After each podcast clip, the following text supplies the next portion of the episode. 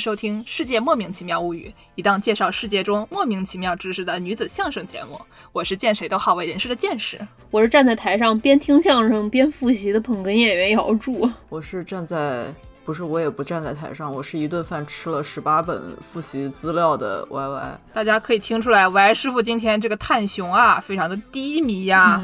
Y 师傅刚刚录音之前就说：“哎呀，今天还能补录啦。”回家歇歇啦。今天我就想 text to speech，不想说话了。王师傅，你怎么回事啊？怎么了你？王师傅不是不想说话，是说不太出来话，只能 text to speech。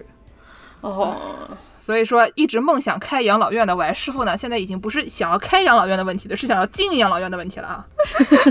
真的是，你知道，一边听相声一边复习的姚柱师傅给你们说一说，这个开养老院可不是容易的事儿啊！大家知道我在复习什么吗？我在复习 ADA 啊，不通过 ADA 考试，执照就要过期了。哇，那是什么东西啊？ADA 啊，就是美国的这个保护残疾人法案，American with Disability Act 啊。所以说，为什么要学这个东西啊？你们平时建房子，也不是个个都得照顾残疾人吧？是每一个都得照顾残疾人，竟然是这样。如果说有一条铁律，那就是 ADA 呀，ADA 可是我们的宝典啊。对。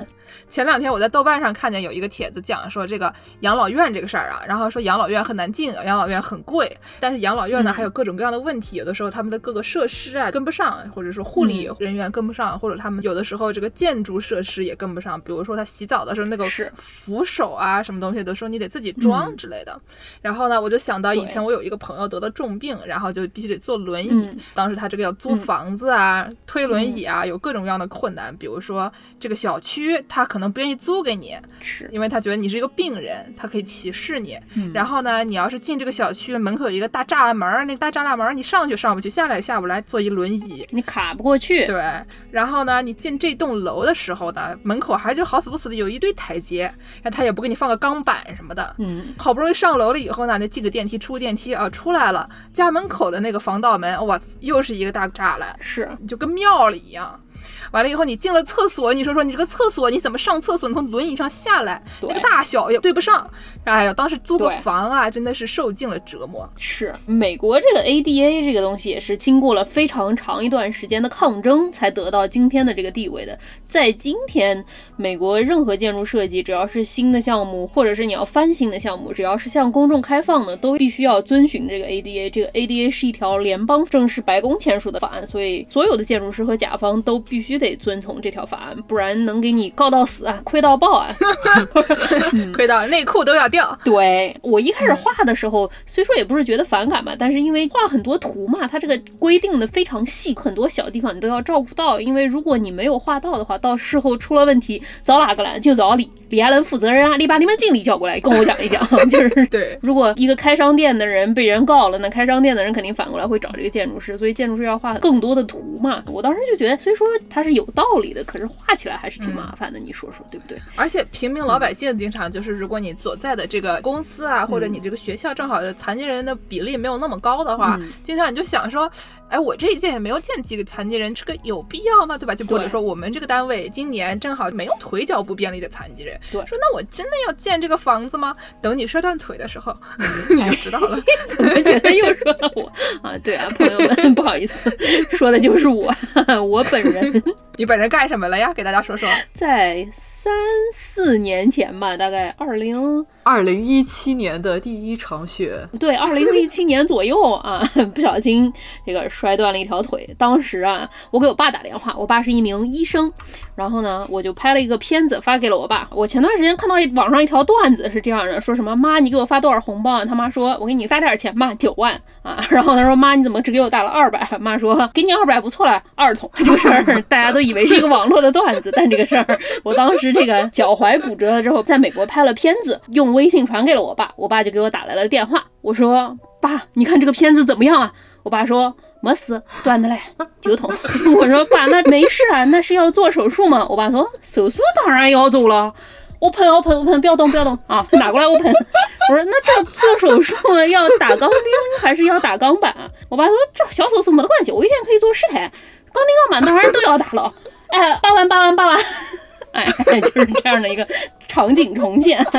他是滑滑板，嗯哎，助攻他就滑滑板，大家想象一下啊，然后就摔断了腿。都没有腿的人摔断了脚，朋友们，这个事儿合理吗？然后这个小手术，脚踝三根骨头全断了，小手术一天可以做十台，又要打钢筋，又要打钢板。打完之后有一个什么问题呢？哎呀，这个走不了，哎，他要恢复，最起码要三个月的时间，不能把重量放在那条脚上。那条不存在的脚，问题就来了，你这个手术开完之后，那怎么办呢？当时刚找了个工作，老板说你差不多回来上班吧。我想说这要上班这个事儿该怎么办呢？喝酒呢？啊，于是呢，就先去租赁轮椅店租了一一把轮椅，就每天推着轮椅上班。不是你光推轮椅，还是你坐在轮椅推着轮椅？我坐着轮椅推着轮椅啊，好嘞他，也不能站着推轮椅啊。我也不能专门雇一个人来公司推轮椅推我去上厕所啊，这个事儿对不对？场面一度非常尴尬。对啊，所以说我当时就推着轮椅就去上班了。我当时工作的这个办公室在二楼，然后每天啊要坐着电梯上二楼去上班，这才意识到以前画的那些 ADA 的图啊，朋友们都是多么的有效啊，都是血泪史啊。是比如说啊，这个推着轮椅不容易啊，这个地面的斜度 ADA 是有规定的，不能倾斜超过多少。对，比如说你要是上坡，它要是太斜了，嗯你咚一下就翻过去了，翻过去了以后，你后脑勺着地可能会死掉的。我昨天在豆瓣上发了那条，说我朋友就嗯租房很困难的，然后有好多好多人转发，其中就有一个人说他就是这样坐着轮椅，然后上一个斜坡，然后那个嗯坡的高度就不符合规定，他就摔下去了，对然后摔了就流鼻血，流了一晚上，听着非常恐怖。是非常恐怖。我说的都不是上坡下坡，上坡下坡当然 ADA 也有具体规定了，但是就平地上，为了让雨水可以流进下水道里嘛，所以说任何地方的平地它都有一定的斜度嘛，它那个斜度你也不能超过多少。比如说它不是前后斜的，它有可能左右斜，那你想直线走的时候，它往右斜，你就这个轮椅一直往右偏，一直往右偏，第一个路口右拐，第二个路口再右拐，第三个路口再右拐，你就回来了啊。经常在超市的时候，那四个轮子啊不一样高，或者你东西一边放的多，然后你的购物车就一直往冰柜那边靠拢，一直往冰柜那边靠拢。跟你一起去的人说：“你那么想买牛奶吗？你去买就是了。对对对，就是这么个概念。还有剑师刚才说的这个平地上，如果你有个坎儿啊，作为一名做了一个小小的手术，一天能做十台的手术的人，平地上如果有个坎儿，那个骨头断了，你坐那儿颠一下脚还是很痛的呀。嗯，所以说 ADA 它就有规定，比如说你要过门框，地上这个凸起最多能有多少，超过了多少你就得有斜坡了，没有斜坡你这个地上是不能随便有凸起的。像剑师刚才说的那个小区大门有一道铁杠，你得卡过去，还得男左女右的这种事儿是不可以的，绝对不可以的啊。对，然后它这个除了大家都知道这种公共场合的推着轮椅能不能走，ADA 还有很多很细的规定，当时都不觉得有特别大的用处，但是真的坐上轮椅之后就觉得这些都是非常有用处的。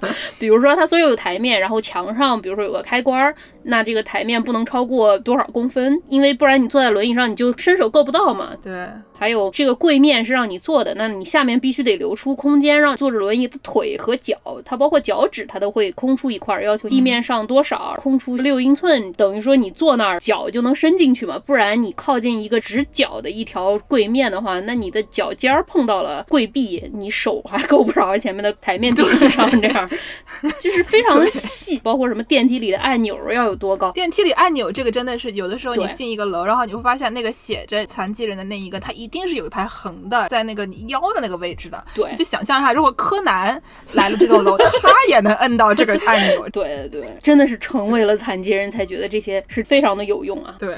嗯那其实呢，成为残疾人这个事儿，嗯我们在中国可能生存环境也不是那么的方便，很多嗯残疾人也不是很方便出门，嗯所以大家可能见不到那么多嗯残疾人。殊不知，嗯其实你成为残疾人这个事情也没有那么难。比如说像刚才助攻说的一样啊，一不小心玩个滑板，哎，扑通一下摔了，断一根腿啊，然后就临时成为了残疾人。很多人经常就不小心成为残疾人，你有，我有，他有，大家都有啊。对啊，毕竟你看，每三个人中间都有一个人成为你这个概率不能这么算。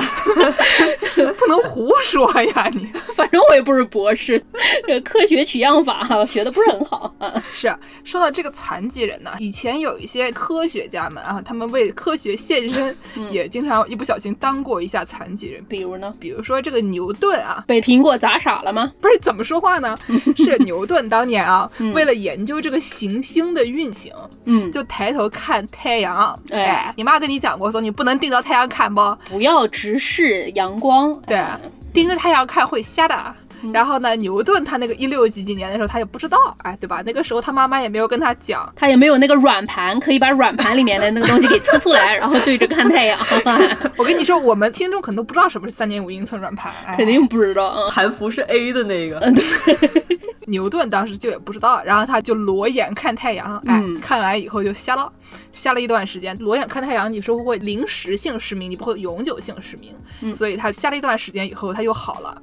同样干过一样的蠢事的人呢，还有这个伽利略，哎，神探伽利略。就那个在玻璃上写数学公式的那个哥们儿是吧？哎，对，就是那哥们儿，就是嗯那个真正的那个历史上科学家伽利略，也是就盯着太阳看，然后试图想发明这个日心说，嗯结果看着看着他眼睛也瞎了啊。我就看看我们是不是在围绕他转。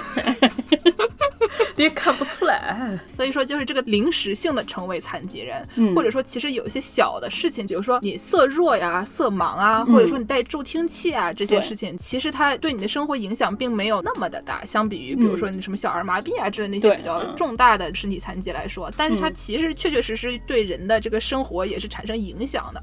而且古时候啊，不光是这种真的动作有些障碍，你嗯长得丑哎，也可以说是残疾。可以给我们讲一讲，为什么长得丑也是残疾呢？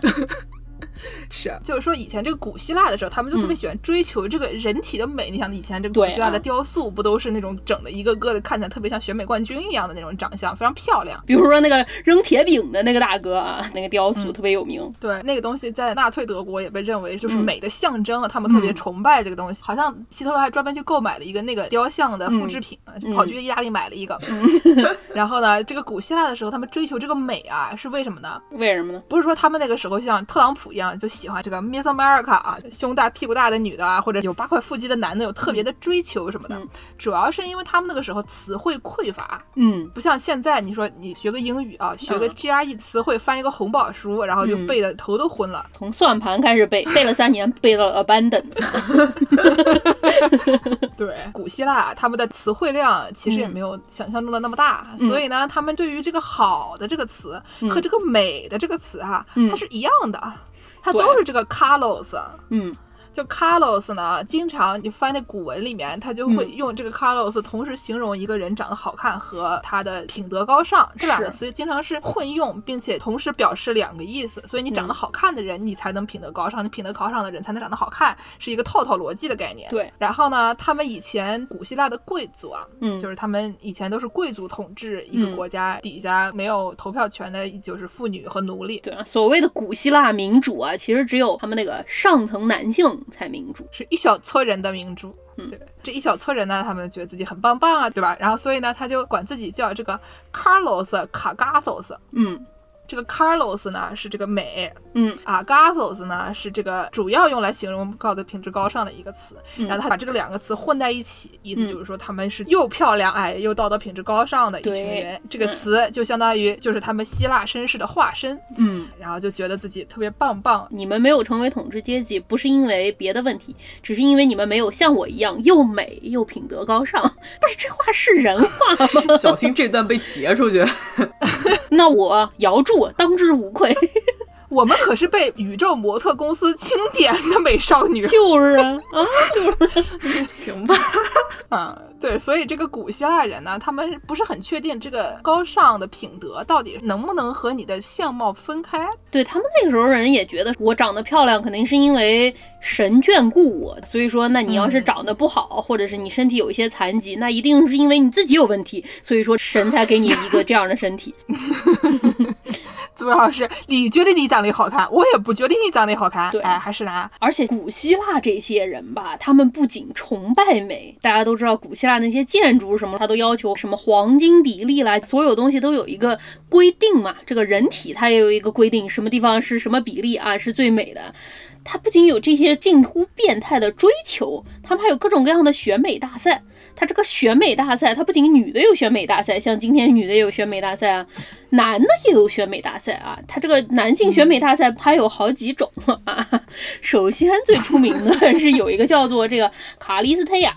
是一个男性比美大赛，这个男性比美大赛是比大家要健壮，大家要美丽，它是一个非常解构的比法，compartmentalized 的比法，什么意思呢？就是大家比了之后比部分，然后呢，冠军你要是到处都很美的话，我就给你一个花环；如果说你哪里美啊，我就给你在哪里扎一个蝴蝶结。你比如说你哪个人的小腿特别的健壮，我就给你在小腿上面扎一个蝴蝶结啊；你的手臂非常美，我在你手臂上面扎一个蝴蝶结。如果你的屁哎，不说了。Hello Kitty 的耳朵那是很美啊。对对对对对。然后不仅有普通男性比美大赛，还有专门给老年男性的比美大赛。哦，这不就是那个微博上上海爷叔 fashion 杂志专门就拍摄各种打扮的非常的时尚的上海爷叔，我觉得很不错啊。就是这样的，值得夸赞啊。叫 Stylos Foro，在老年男性选美大赛中赢的人可以去这个泛雅典娜节上面手持橄榄枝。入场，然后说到这个泛雅典娜节啊，还有一个著名的男性团体选美节。所以他们选出来了以后就可以进入杰尼斯是吗？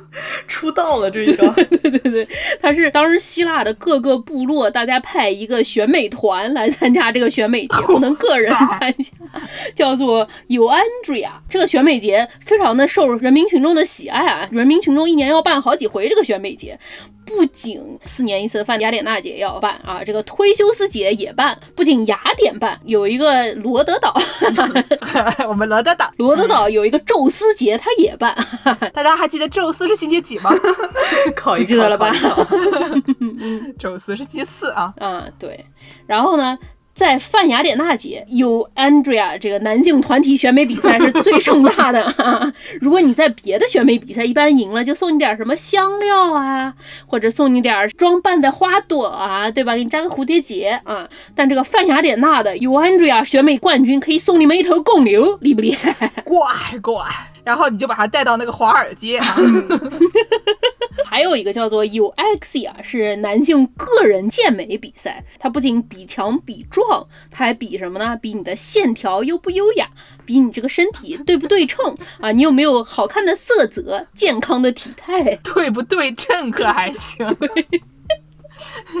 说，我觉得你这个人呢，整体都挺漂亮，但你尿尿的时候呢，会有点歪啊。啊，对，就是这个意思啊。所以说就能看出来，当时这个希腊人对这个人体的这种所谓的美啊、标准啊，是非常病态的追求的啊。嗯，大家都知道，西方的很多思想文化就从古希腊或者括弧自称从古希腊传下来的。这种对人体什么完美啊、什么道德的追求，相当于就为日后很多对残疾人的歧视打下了一个思想基础。嗯嗯嗯，之前的节目里面讲过，说德国人他们一直是一个。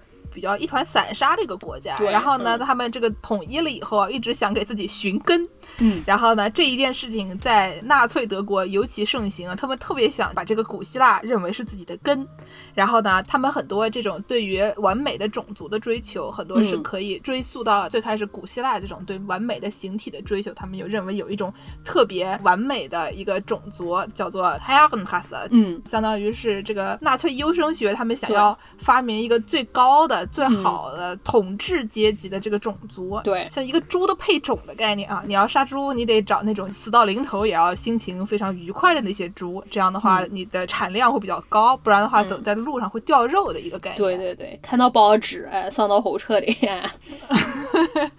对，然后呢？所以他们在优生学方面啊，对于自己的民众的控制也非常的呃，怎么说？非常擅长严苛吧？对，二战期间呢，他们就有一个臭名昭著的一种行动，叫做 T 四。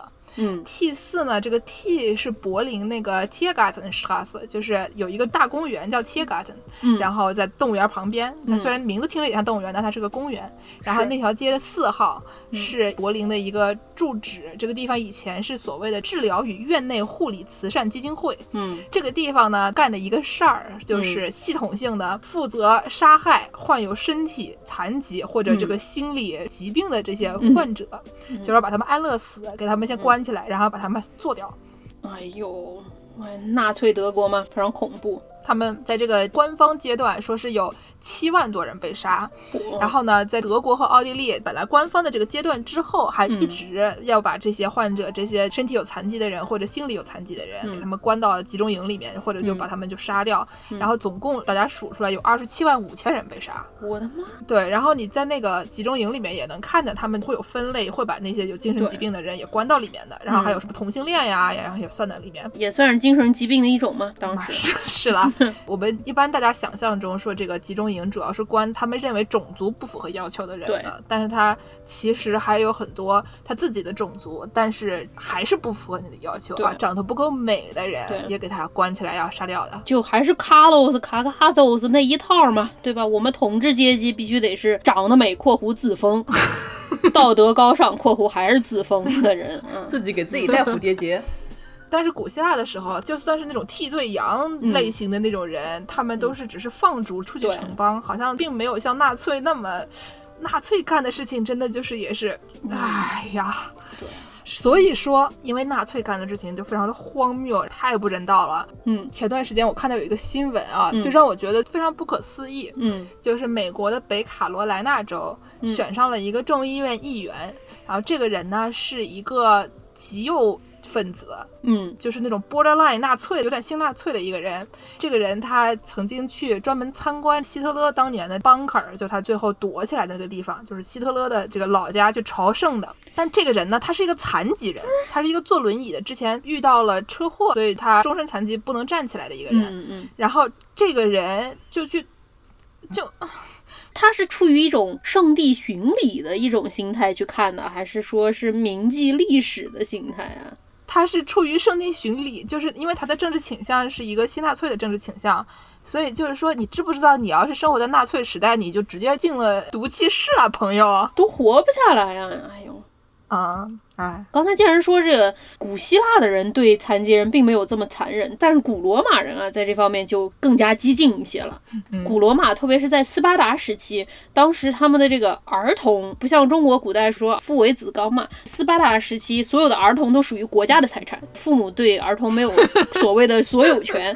斯巴达时期也是对这个身体的这个完整非常的讲究啊，因为当时之前见识说这个卡洛斯卡卡托斯，当时斯巴达。有一个军团说他们很善战，就管他们叫卡洛斯。所以在斯巴达时期就有一个法律规定，生下了残疾的儿童你就必须被抛弃。我想请问一下，扔哪儿？这是可回收垃圾，属于。还是不，这个发言很危险啊！就经常有一些妇女同志开玩笑说，他们的丈夫在家里面啊，也不做家务，每天就在沙发上滚来滚去，袜子扔的到处都是，想要把他们的丈夫作为这个手袋公咪，作为这个可回收垃圾扔到外面去。儿童这样说不太好吧？嗯，儿童这个啊，但是渣男这个话，我们必须要引用一下我们最喜欢这个瞎看电影的一句话：再忙再累，别忘了垃圾分类啊！法律规定这个残疾儿童要扔出去，这个事情比较过分嗯！啊，但是这个也是被驱逐城邦，还是说要把他就杀死？不是，就是把婴儿给遗弃在城外的露天环境下。你说他不是直接处死，但其实也就是直接处死了，对吧？对对，我知道。嗯，然后在拉丁语里面就有一个词，就叫 monstrum。它这个词儿的意思是因为神不满意而造成的身体缺憾，然后后来就引申就发展成英语中的这个 monster 啊怪兽啊什么，但是实际上最早就是用来形容残疾人的。而且其实他所谓的残疾，那个时候它的定义比较模糊，就是你长得不太好看的，哎，都算是残疾。嗯，鼻子长得大一点啊，嘴巴长得小一点啊，什么的都不行。对，说回我们今天一开始说的这个 ADA 啊，到了这个美国，美国人现在都说啊，我们有 ADA，我们都是很先进的，所有都是很那的。但是美国人一开始也不是这样的，一开始也是相当低矮的，而且低矮了相当长的一段时间啊。毕竟美国很长一段时间它都是这个蛮荒的西部啊。嗯，而且黑人什么时候才能投票？妇女什么时候才能投票啊？美国啊，妇女什么时候能上大学？哎呀，别提，就是别问了啊。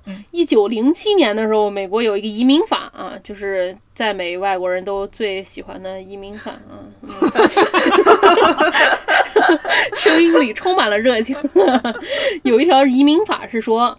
people found by an examining surgeon to be mentally or physically defective, Defective. affecting their ability to earn a living, were not permitted to enter the country, often even with family members. 啊。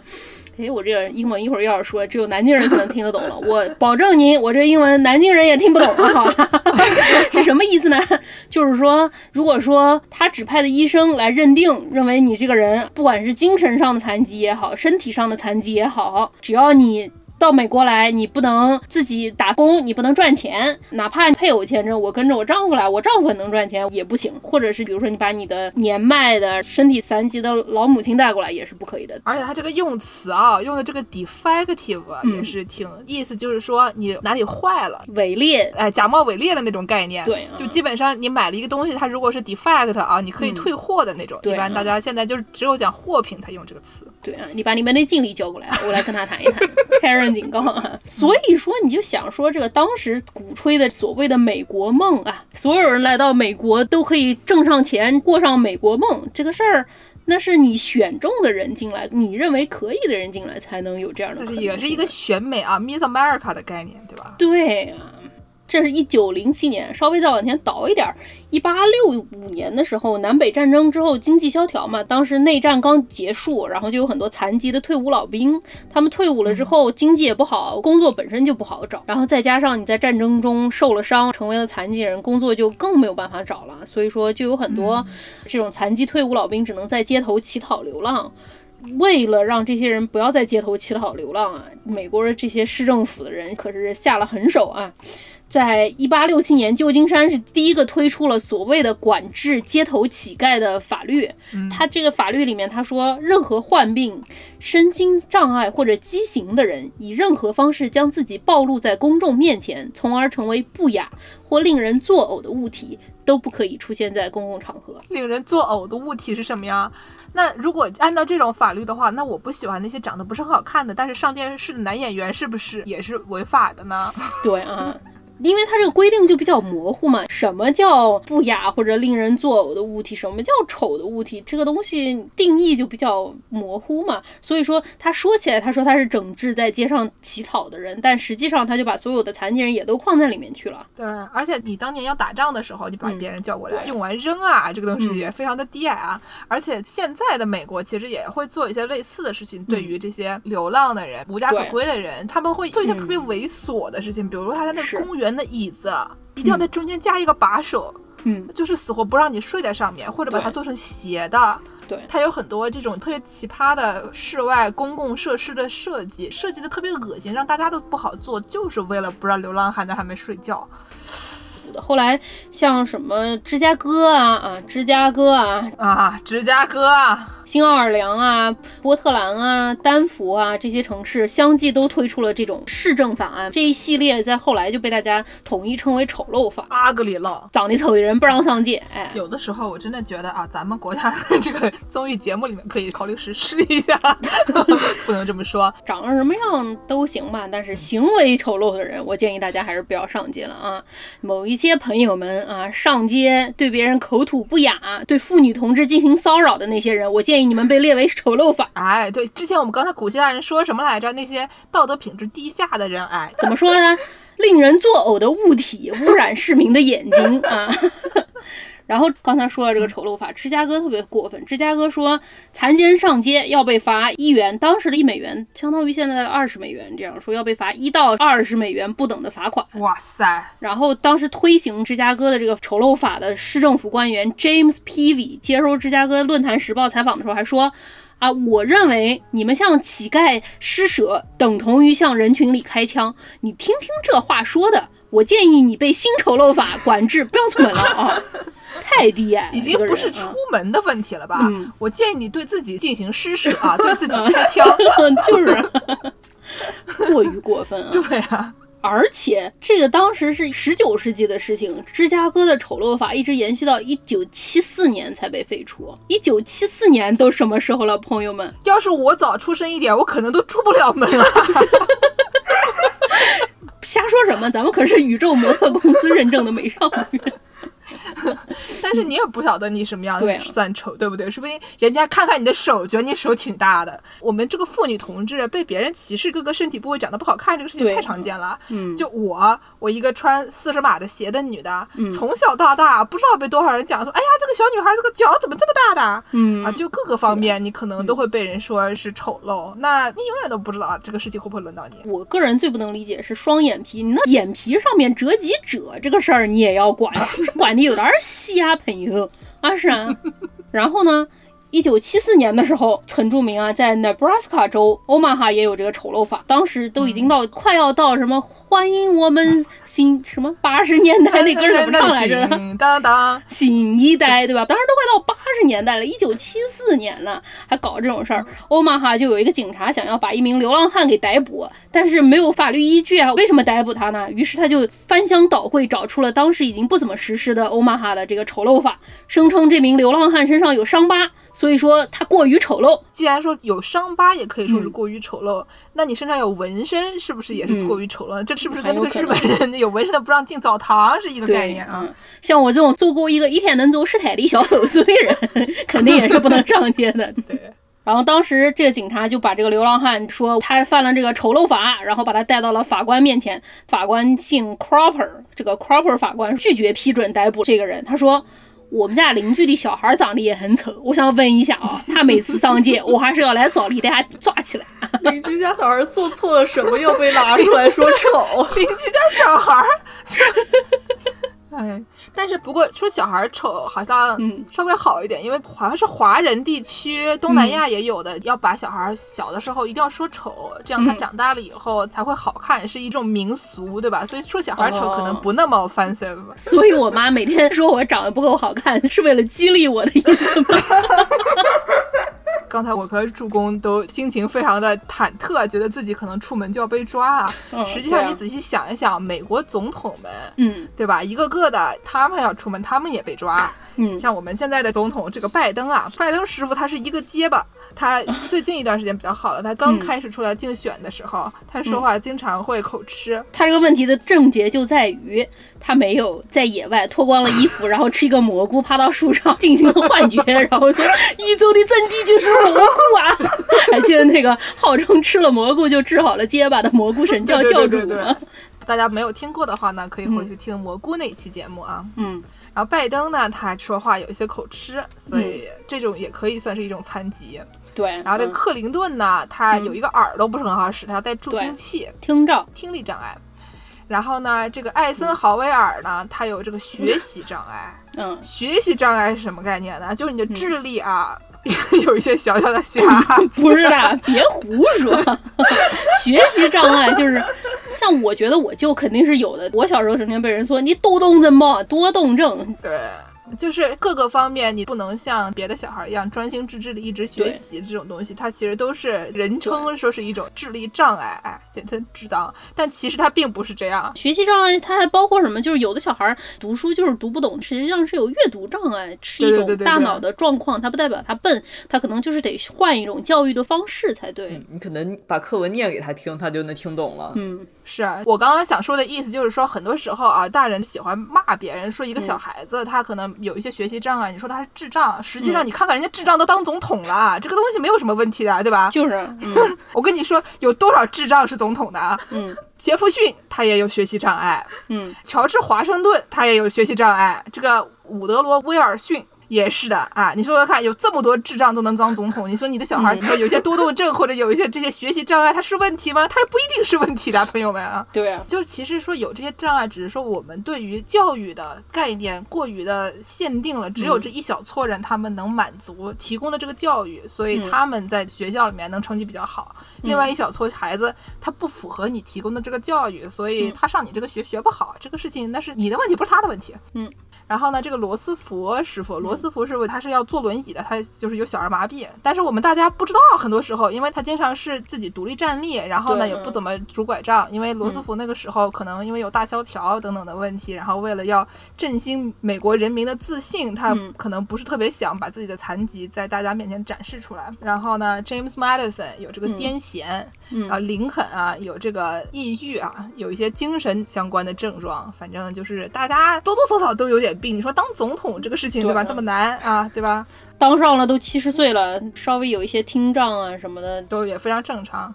所以就是说，这个残疾你觉得好像没有，你一看美国总统有这么多残疾，你就知道其实你身边应该有很多很多人都多多少少有一些，三个人里面就一个。三个里面就一个。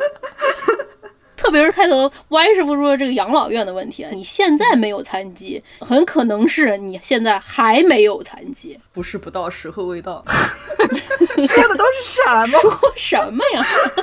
所以为了将来的这个时候呢，我们现在要做好准备啊。对啊，说回这个丑陋法，这个丑陋法这个历史实际上被很多人都给掩盖了，就不提这个事儿。但是呢，后来七几年的时候，美国搞这个民权运动嘛，搞得很厉害，残疾人也是其中的一部分。所以说有一个很著名的，自己好像也是手臂有一些残疾的一名大壮，叫做 Robert Burgdorf，。他七五年的时候和他太太叫 Marcia 共同撰写了一篇著名的论文，给大家挖一挖这个丑陋法史。他们有没有做成播客啊？叫做《世界莫名其妙物语》，专门给人倒回去看看这些古代的法律啊。七五年可能没有这么多的这个技术手段。后来呢，八七年的时候，Robert 就带头起草了我们一开始说的这个美国 ADA 法案 （Americans with Disability Act）。啊，就这个法案啊，让美国的建筑师少了多少头发啊，造成了多少秃头？你说说这个事情怪谁啊？是一个非常重要的一个法案。嗯，所以说，首先先说一下这个 ADA 定义吧。什么叫残疾人？包括身体残疾和心理残疾，两方都受到同等的保护。所以之前说的这些什么学习障碍啊，或者是智力障碍啊，这些也受这个法案保护。第一章是讲这个 employment，就是所有的雇主必须要照顾残疾的员工。这个事儿不是说往上来，它而是往下兜。它的意思不是说你所有雇主必须要优先雇残疾人，而是说在同等的条件下都能实行工作职能的情况下，你不可以仅仅因为一个人是残疾就不顾他，不能歧视他。同等意义上不能歧视残疾员工，就是说你不能在招工启事上说，嗯我们这个工作不招残疾人，就像有一些中国的会在招工启事上写说我不招女人，嗯就是你不能写这个东西。但是说，如果你这个工作有一些特殊条件限制了某一部分的残疾人，嗯比如说他要能抬起三十斤的东西，嗯然后但是这个人他可能站不起来，他没有办法抬三十斤的东西，那就不行。嗯但是如果他可能有一些听力障碍，但是可以抬得起三十斤的东西就没问题。对，然后第二章就是政府职能需要向所有残疾人平等开放，然后第三章就是我刚才说的这个建筑师啊。抓破头皮的这一条，所有社会公共区域向残疾人平等开放。它有一个专门的 housing 啊，住宅是分开来的嘛，因为这个 ADA 是基本上不管住宅。是，如果你是家里一个独栋，那就没有关系。你要是自己盖自己的房子，搞一根钢管，哎，我就不爬楼梯，我爬绳索上去，画钢管下来，你要能办得到，这个事儿是没人管你的。对自己家后院里面做的那个木屋啊，什么树屋那种东西，你想怎么搞怎么搞，没有关系。对你家如果说想要搞一个那个门槛，你说我就是信这个门槛会把邪气逮到外头去，我要搞一个一米五的门槛啊，男左女右，女的必须要用右脚卡进来，一米五卡不进来就不要进来，也是可以的啊。对，等到你自己坐轮椅的那一天啊，为了装饰你的房子，房顶上摔下来，哎，摔断了一条腿，然后你自己跨不进去啊。对，一米五，只要火灾的时候你爬得出来也可以啊。哎呦，但是就是所有的社会公共区域，你都必须要向残疾人平等开放，不仅仅包括行动障碍很基础的啊，像我们之前说过的，轮椅要能走得过道儿，然后上厕所轮椅要能进得去什么这一些，还有一些相对来说，比如说像听障或者是视障的人员，也是必须要保证他们能够平等的享受公共服务的，比如说像电影院里面，你必须要提供字幕。包括电视上也是要有人说话，你就必须得提供字幕。而且刚才我们说的那个进电梯，如果它是一个残疾人可以用的电梯的话，你进去不光是你能摁得到，柯南也能摁得到，而且你摁了以后他会说话，他摁了以后他会说三楼，就是不是嗯所有的电梯它都一定会要做这一件事情，然后嗯确保那些有视力障碍的人，要不能摸到，要不会说话。对对对，包括电影院也要保证你有视障的人也可以看得了电影。对，有一些选择排片。对对对，会有同步，有一个人在旁边给你描述画面上在做什么。电影院你推个轮椅去看电影，哎，这个事情我也干过的，有专门 让轮椅停的这个地方，然后必须设计的时候要保证前排的座椅不能过高，让保证坐在轮椅上的人也能看见屏幕。我想问一下，你的轮椅能升降吗？你能不能把自己升得特别高？那不是摔下来头摔痛的话，在家里面流一晚上鼻血。哎呀，怎么回事？反正还有一些有的时候想不到的一些规定，比如说在设计的时候，像如果说有一个楼梯，它有个楼梯度，然后那个楼梯度你就必须下面给它有一个什么东西给围起来，这样盲人在行走的时候，他很多人是拿一个盲杖的嘛，盲杖它只能在地面上扫，所以说有一个楼梯度撞头的话，必须要在底下有一个栏杆拦起来，或者是必须要有一个什么东西能够让他扫到，让他知道前面有东西要撞头，或者比如说报警的那些火警，它除了有响声之外，它还必须得有闪光，这样如果说是听障的人，他也知道发生了火警。是，就感觉很多时候你自己残疾了，你才知道作为一个残疾人活得有多么困难。然后呢，现在就相当于把这些他们的困难一次头的先都扔到建筑师身上，让 让建筑困难完了以后一了百了，那这些残疾人就少一点困难。对，感觉也是一个为了人类啊，你们的头发为人类做出了很大的贡献。对啊，对啊，与其设计一个那个什么大豪宅啊，什么妈妈的化妆师加上爸爸的健身房加上儿子的电影院，要想做点有点意义的事情，做点这种事情，我觉得还是 背就背吧，要去执照了，背就背吧啊。这个 ADA 还有一条很有意思的，给大家读一下啊，很多超市或者什么，它都会不允许动物入内。日本有那种门口有一个专门的动物的托儿所一样的，让小狗狗在里面玩的那种，就特别可爱。就是什么商场里面老公寄养区这样的感觉，楼梯旁边有一排凳子。我的天！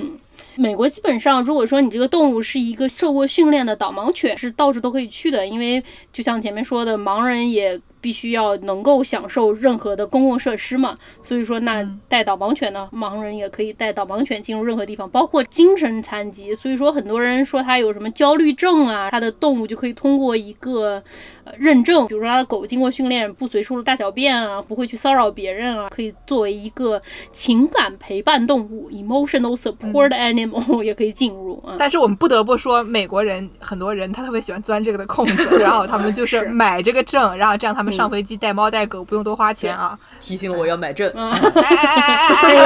么回事？然后呢？这个 ADA 在二零一零年的时候，它有一版新版嘛？因为它最早的那版是九一年出来的，然后二零二一年它又重新更新了一次。这二零二一年的更新，他说啊，这个公共区域尽可能的支持这个导盲的动物，服务性动物，其中包括导盲矮脚马。Miniature horse，迷你马不是啊，马也行啊。对，再过几年我能带我自己的猪去吗？我估计也是可以，但马可能需要特殊的这个 accommodation，因为你想狗能进去的地方，这个马它不见得能进得去。李小戴，是的呀，轮椅能进的地方，这马也不见得能进得去。然后我就去搜了一下，我说这个矮脚马怎么还能当 服务动物呢？于是我就搜到了一个这个美国矮脚马导盲协会啊，然后他就鼓吹这个导盲马比导盲犬要好很多啊。这个导盲马它好在哪儿呢？首先它比导盲犬比起来，它活得长。活得久，导盲犬一般活个十年、十五年的就会去世了，但是这个矮脚马可以活三十五年，所以说能够陪伴时间更长。他是讲说那些焦虑症的那些人，他可能要焦虑三十五年的意思吗？这这个，但实际上视障盲人想要得到一只导盲犬并不是那么容易嘛，因为每年通过导盲犬训练 program 的这种导盲犬也不是很多，排队排挺久才能得到一只，只能服务你十几年就去世了，再等下一只可能就相对来说。比较麻烦嘛，那倒也是。得到一只导盲马，你就可以导盲三十五年，非常的优秀啊。然后这导盲马还有什么好处呢？导盲马它站立稳，什么意思呢？就如果你是一个盲人，然后你走在路上，万一被绊了一下，快要倒了，你可以扶住你的马。如果是一名狗，你是不是就办不到这一点了呢？非常有道理。还可以驮东西当一个驴 使，对对对对对，我整天就希望蒸饭可以自己背包，把他自己的水什么玩意儿拿着重次嘛。其实如果我养的是一只马，就没有这种担心了。刚才我们录音之前，蒸饭躺在地上睡觉，然后助攻就跑过去摸蒸饭，说：“你能当一名。”导盲马吗？当时还很单纯的我不知道助攻这句话里的深意啊。对啊。导盲马就是好啊！我看了这个美国导盲马协会，我现在已经被安利成功了。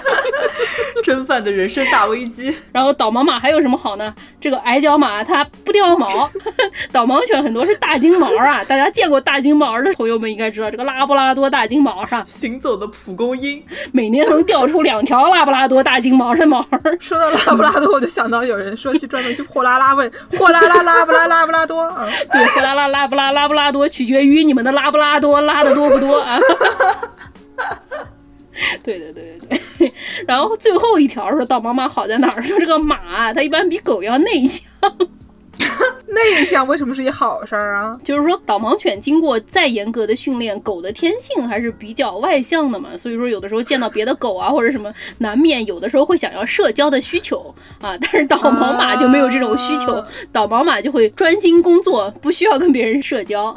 都是社恐，是一个我爱师傅的概念。对对对对，工具人，嗯，对，工具马，非常有意思。哎，我也想买了。听你这么一说，但是我不忙，对吧？是不是安利成功了？导盲吗。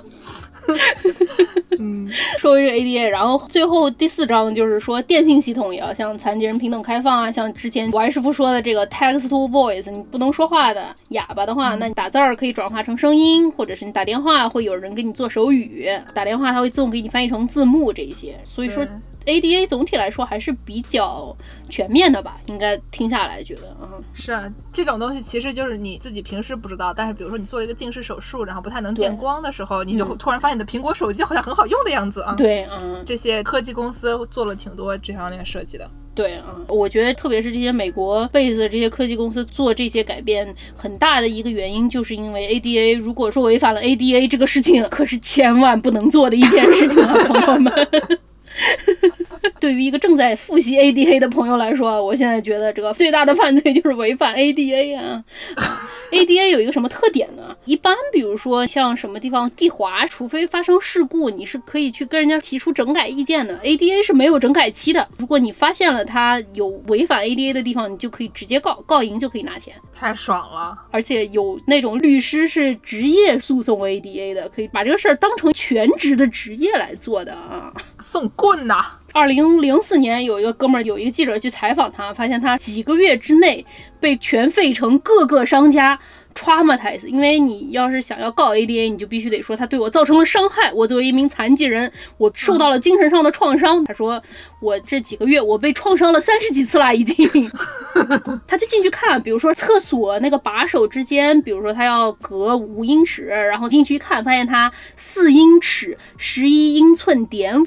差了半英寸，他就去搞。他说：“你这个差了半英寸，对我造成了精神上的极大伤害。”我觉得这个东西是一个那个阿布宽的概念，随身带着一个尺子，什么东西要量一下。是我之前给一个客户设计那种店面，他就说真的会有人直接带着尺子进去量。所以说你任何东西在施工的时候，你就必须得确认的非常清楚，不然被这些人抓住就那。其实也是 ADA 本身的一个策略吧，就等于说希望能够受到公众的监督，但是因为他没有整改期嘛，就被这些人。钻了空。众所周知，这个阿布宽也是一名建筑师啊。啊，对，阿布宽也是名建筑师。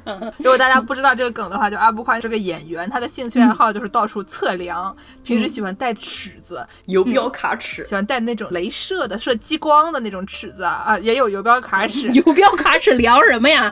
量那个松针有没有放大一百万倍啊？是不是？苍蝇那个远处的是不是个苍蝇？你这么说，我觉得他可能不带游标卡尺，但他喜欢带那个激光笔。然后就没事就量各种乱七八糟的东西。除了阿布宽以外，还有什么人就喜欢搞这些东西呢？我来给你们讲一讲我的快乐老家德国。一般大家去欧洲不都从法兰克福转机吗？你下到法兰克福就看到一名白俄罗斯美少女，穿着四十码的鞋站那儿说：“跟我走吧，天亮就出发。”这他妈是传销呀！太丧心病狂了。他说什么？啊，德国人呢也是都是很多变态。有一个我非常喜欢的这个 Instagram 账号叫做 Museum of Deutschland，德意志人展览馆。哎，展览都是一些那种德国人的人干事啊，就是这他妈也是人干的事情吗？那种东西。比如呢，经常就会有一些那种德国人，比如说给一个什么地方打分啊，说非常好，一星，恶意差评啊，这是，嗯，都不是恶意差评，他觉得一颗星不错了。可以 哦，他它是一个 Asian parent 的概念，是不是？对对对对对，中国爸妈啊，永远不夸你，就是不差吧？一般吧，还可以啊。嗯嗯嗯。然后呢，有一个一星是什么样子的？有一个人他去了一个麦当劳，他去了一个麦当劳以后呢，在底下就写评论说啊，这个地方不错啊，工作人员很友善，食品也很佳。但是他打了一星，为什么打一星呢？为什么呢？因为停车位啊，比这个欧盟规定的啊要小一点 啊。欧盟规定的一个停车位呢，要两点七五米宽。嗯，哎，这个麦当劳啊，专门从皮兜里面的游标卡尺掏出来量了一下，发现只有两点七四米宽。游标卡尺，我拿了个卷尺量了一下啊，说只有这个两点七四米啊，所以我要给一颗星。怪，要求非常的严格。我感觉如果是两点七三米的话，他可能就给两颗星，给他补上。像他这种情况，在美国就可以得到一笔大笔的赔偿金啊。然后 ADA 还被人钻什么样的空子啊？这个行为就非常的低矮了，朋友们，我们要批判他。大家可能在网络上也听说啊，美国有很多这个疫情期间不愿意戴口罩的人。店员说：“这位小姐，不好意思，这个您这个口罩不戴不能进来。”他就说。我不管的，我就有身体状况的，我不戴口罩，我马上呼吸不过来了。你这是歧视我，我是残疾人啊！你赶紧把你的经理叫过来，我要跟你的经理谈一谈。我的妈呀，这个苏北老太啊，这个苏北凯伦啊啊！不要随随便便的把我们的苏北人安排成一个比较低矮的人啊！这种凯伦啊，我的个老妈妈，这种人是不行的啊！你说是你出门都不戴口罩，这个东西用我们青年老师的话来讲，都是愤海狂驱啊！对啊。而且 ADA 其实是没有这样的规定的，虽说是要支持所有的残疾人享受公共设施啊，先实际上来说，如果真的有呼吸问题的人，一般都会更加注意，因为对于新冠疫情来说，你有呼吸问题，等于说是更加脆弱人群嘛，对吧？一般大家都是很注意的。这种不戴着口罩跑出来跟人家强词夺理要见经理的，肯定只能叫 Karen 了。你要是在古希腊的话，肯定身上一个蝴蝶结都没有，扔到城外去啊。啊，那最后呢，给大家说一个关于残疾人的笑话。这个东西呢，其实呢比较的敏感，因为你嘲笑残疾人这个事情是万万不行的。对。但是呢，所有的人都应该有这个说笑话的权利，对吧？都有笑的权利。然后呢，你大家呢都可以互相作为笑料。如果你不是嘲笑，你只是说一些好笑的事情，那其实也还可以。对。像我也特别喜欢的这个会说很多种口音的这个 Trevor Noah 崔娃，他呢讲过一个段子，说他去南非的残奥会要去参加一个那种现场的演出，所以呢，他就是过去讲。了一些段子，讲完了以后呢，有一名要参加残奥会的师傅，他是一个听障人士。嗯，听障人士呢就过来说：“你怎么都不说说我们聋子的笑话呢？”就是啊，哥们说：“我也不太敢说聋子的笑话，我要是说你们这个听障人士的笑话，这个要是有人不开心了怎么办呢？”对。然后那哥们说：“我不会不开心的，这个东西你笑我，我不是很开心的吗？对不对？你说你笑那些女的，她们也很开心的呀。”就是。然后呢？Trevor Noah 说：“但你没关系，别人那些身体好的人，他替你不开心，对不对？他们有的时候他们事情多得很呢，他替你不开心。嗯，然后呢，这名听障人士说：那你学我哎，嗯，你不要听不就行了吗？不听不听，王八眼睛，你也像我一样啊。”当没听见，对啊，但咱们说的这个笑话不是关于残疾人他本人，而是一件真事儿啊。嗯，对。最后呢，我们给大家模仿一个跟听障有关的一个笑话。嗯，在二零一三年的时候，大家知道这个著名的曼德拉老师傅去世了，在他的葬礼上面发生了一件什么事情呢？奥巴马就过去模仿曼德拉，对，各国的领导人都去参加了他的葬礼，在他的葬礼上嘛，为了保障残疾人也能享受这些领导人的演讲啊。所以说，他们就派了一名手语同声传译员，很正常。但是这个手语同声传译员有一个什么问题呢？这名朋友他是瞎翻的，他根本不会。这个事儿当年是一个非常著名的笑料啊，他就只有两三句话翻来倒去，然后别的都是 gibberish，都是胡说的，不是个话。我的天哪，特别明显。嗯。我们给大家表演学一学吧，这个段子。好，好，好，好，好。既然我们是一个音频节目，对吧？不是一个视频节目，而且手语我们也是真的不会，所以我们就让剑师用语言的方式来表达一下这个人当时他说的是什么样的翻译吧，就当是一个普通翻译员啊，就假装这是我会的第六国语言啊，没有的啊，没有这种事情啊，我第五国也不会啊。嗯，我现在来表演领导了啊，同事们、朋友们，大家新年快乐。今天的企业大会呢，为了保证对有残疾的朋友们、同事们也能参加，我们特意请来了一名手语翻译兼老师，来给大家介绍一下。大家好，我姓王。尊敬的各位领导、来宾，亲爱的各位同事，下午好！绿回春晖见，万象时更新。值此新春佳节到来之际，我谨代表公司董事会，向各位来宾的到来表示热烈的欢迎，向全体员工的辛勤工作致以深深的谢意。他说：“大家好。”啊？怎么就这么点儿？南京话都翻出来了啊！就这么多啊！这个手语比较简洁啊？这么简洁的吗？啊？我刚说了那么多句呢，你再说两句，再说两句嘛！啊！大家好，大家好，大家特别好。讲讲完了啥啊？讲过了，刚才那些都讲了啊！好啊！对对对对对。二零二零年是我们公司逆势而上的一年，是非凡的一年。我们公司成立了十周年，公司的工会正式成立。第一届工会，哎呀，代表大会，我尽量讲普通话，不好意思，这个口音比较重啊。代表大会胜利召开，南京分公司顺利搬迁和人员扩编，公司各种丰富多彩的员工活动等，让我们每一位员工都看到了公司发展的希望。翻译一下，翻译一下啊！大家好，李雷和韩梅梅一起去学校。老师见到他们说：“南京烤鸭真好吃。”洋娃娃和小熊跳舞，跳呀跳呀，一二一。翻译完了啊！翻译完了，翻译完了。就他这个说的这个啊，虽然全球金融海啸再一次考验我们全体员工的斗志和信心，但是我们全体员工面对危机和困难，在董事会正确指导下。经过大家的努力，公司获得了健康、稳步、持续的发展，做到了稳健运营，实现了盈利的目标。哈，啊，大家好啊，大家好！李雷和韩妹妹说，南京烤鸭哎是好吃，他们跳的圆圈舞呀，跳呀跳呀，一二一。因此，我谨代表各方股东、董事、监事向全体员工表示衷心的感谢。并通过你们向你们的家人表示新春的祝福，祝大家新春快乐，工作顺利，身体健康啊！李雷和韩梅梅一起说啊，南京烤鸭哎是好吃，小熊小熊点点头呀，跳呀跳呀，一二一。展望二零二一年，我们将面临新的机遇和更大的挑战，希望大家继续努力，开拓创新，与时俱进啊！老师说啊，洋娃娃呀，微微笑呀，跳呀跳呀，一二一，哎，南京烤鸭的确是天下最好吃。哎，手语不是简洁的嘛？刚才那句翻译的蛮长的哦，看来是不太一样哦，是啊嗯，不太一样，不太一样。嗯，我们那个后面那个听障的残疾同事怎么突然走了啊？哎，领导他们说他们听了这个李的讲话。大受启发，先去金鸿信排队了，排队买鸭子去了。不是，你就不会觉得这个手语师傅都唱起来了，这很不对劲吗？不是，他是手语啊，你怎么知道他唱起来了呀？你想一下，都开始蹦起了大堤。对，他在后面就蹦起了大堤啊，他在后面那手就开始胡乱挥舞了。然后讲话的人肯定不会觉得什么，看电视的人就觉得不知道这个人在说什么。他大概就说两句啊。大家好，今天天气真好啊！南京烤鸭真好吃，不是？跟我们台也差不多了，真是。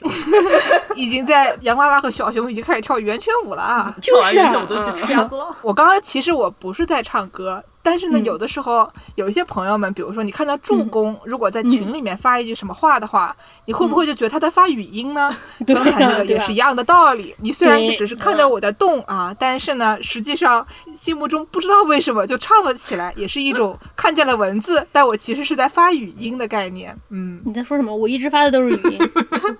行啊，那我们今天差不多就给大家说到这里啊，感谢收听本期《世界莫名其妙物语》。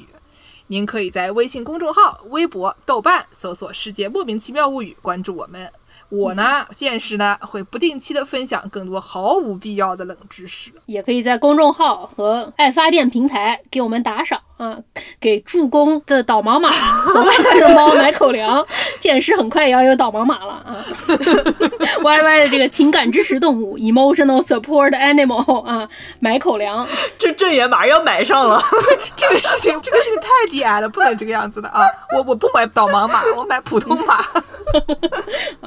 你也可以关注我们的公众号，并回复“加群”获得加入寺庙农广天地粉丝群的方式。十八个群了。我们本期的片尾曲是这个 Ricky Gervais 在这个著名的情景喜剧英国版的《Office》办公室里面表演的一首歌，叫做 Please Don't Make Fun of the Disabled。Ricky Gervais 扮演的这个角色非常的野蛮，他经常说的话也非常的野蛮。这个歌的歌词当然也非常的野蛮了。这歌词里面说，Whether you are mental in the head or mental in the leg，就是说。不管你是大脑花丝还是大腿花丝，都不能歧视啊，不然就会丢工作。这情景喜剧实际上嘲笑的并不是残疾人，而嘲笑的 Ricky Gervais 饰演的这一名啊，当着别人的面胡说八道的这些人。对啊，在背后躲在话筒后面胡说八道就没有关系了。但这首歌就特别好听，我也不知道为什么，我觉得很好听，所以给大家听一听，笑一笑。对啊，我们下期节目再见，再见。好，再见。Oh, please don't make fun of the disabled. There's nothing funny about those. Whether mental in the head or mental in the legs doesn't mean their sorrow doesn't show. Oh, no, no, no.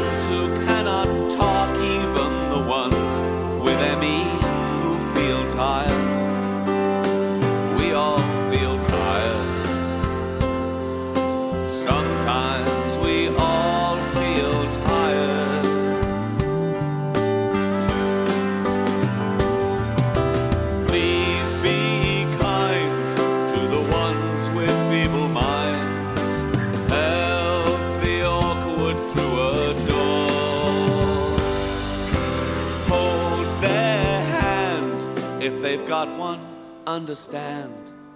You might have to feed the worst ones through a straw. It's basically a head on a pillow.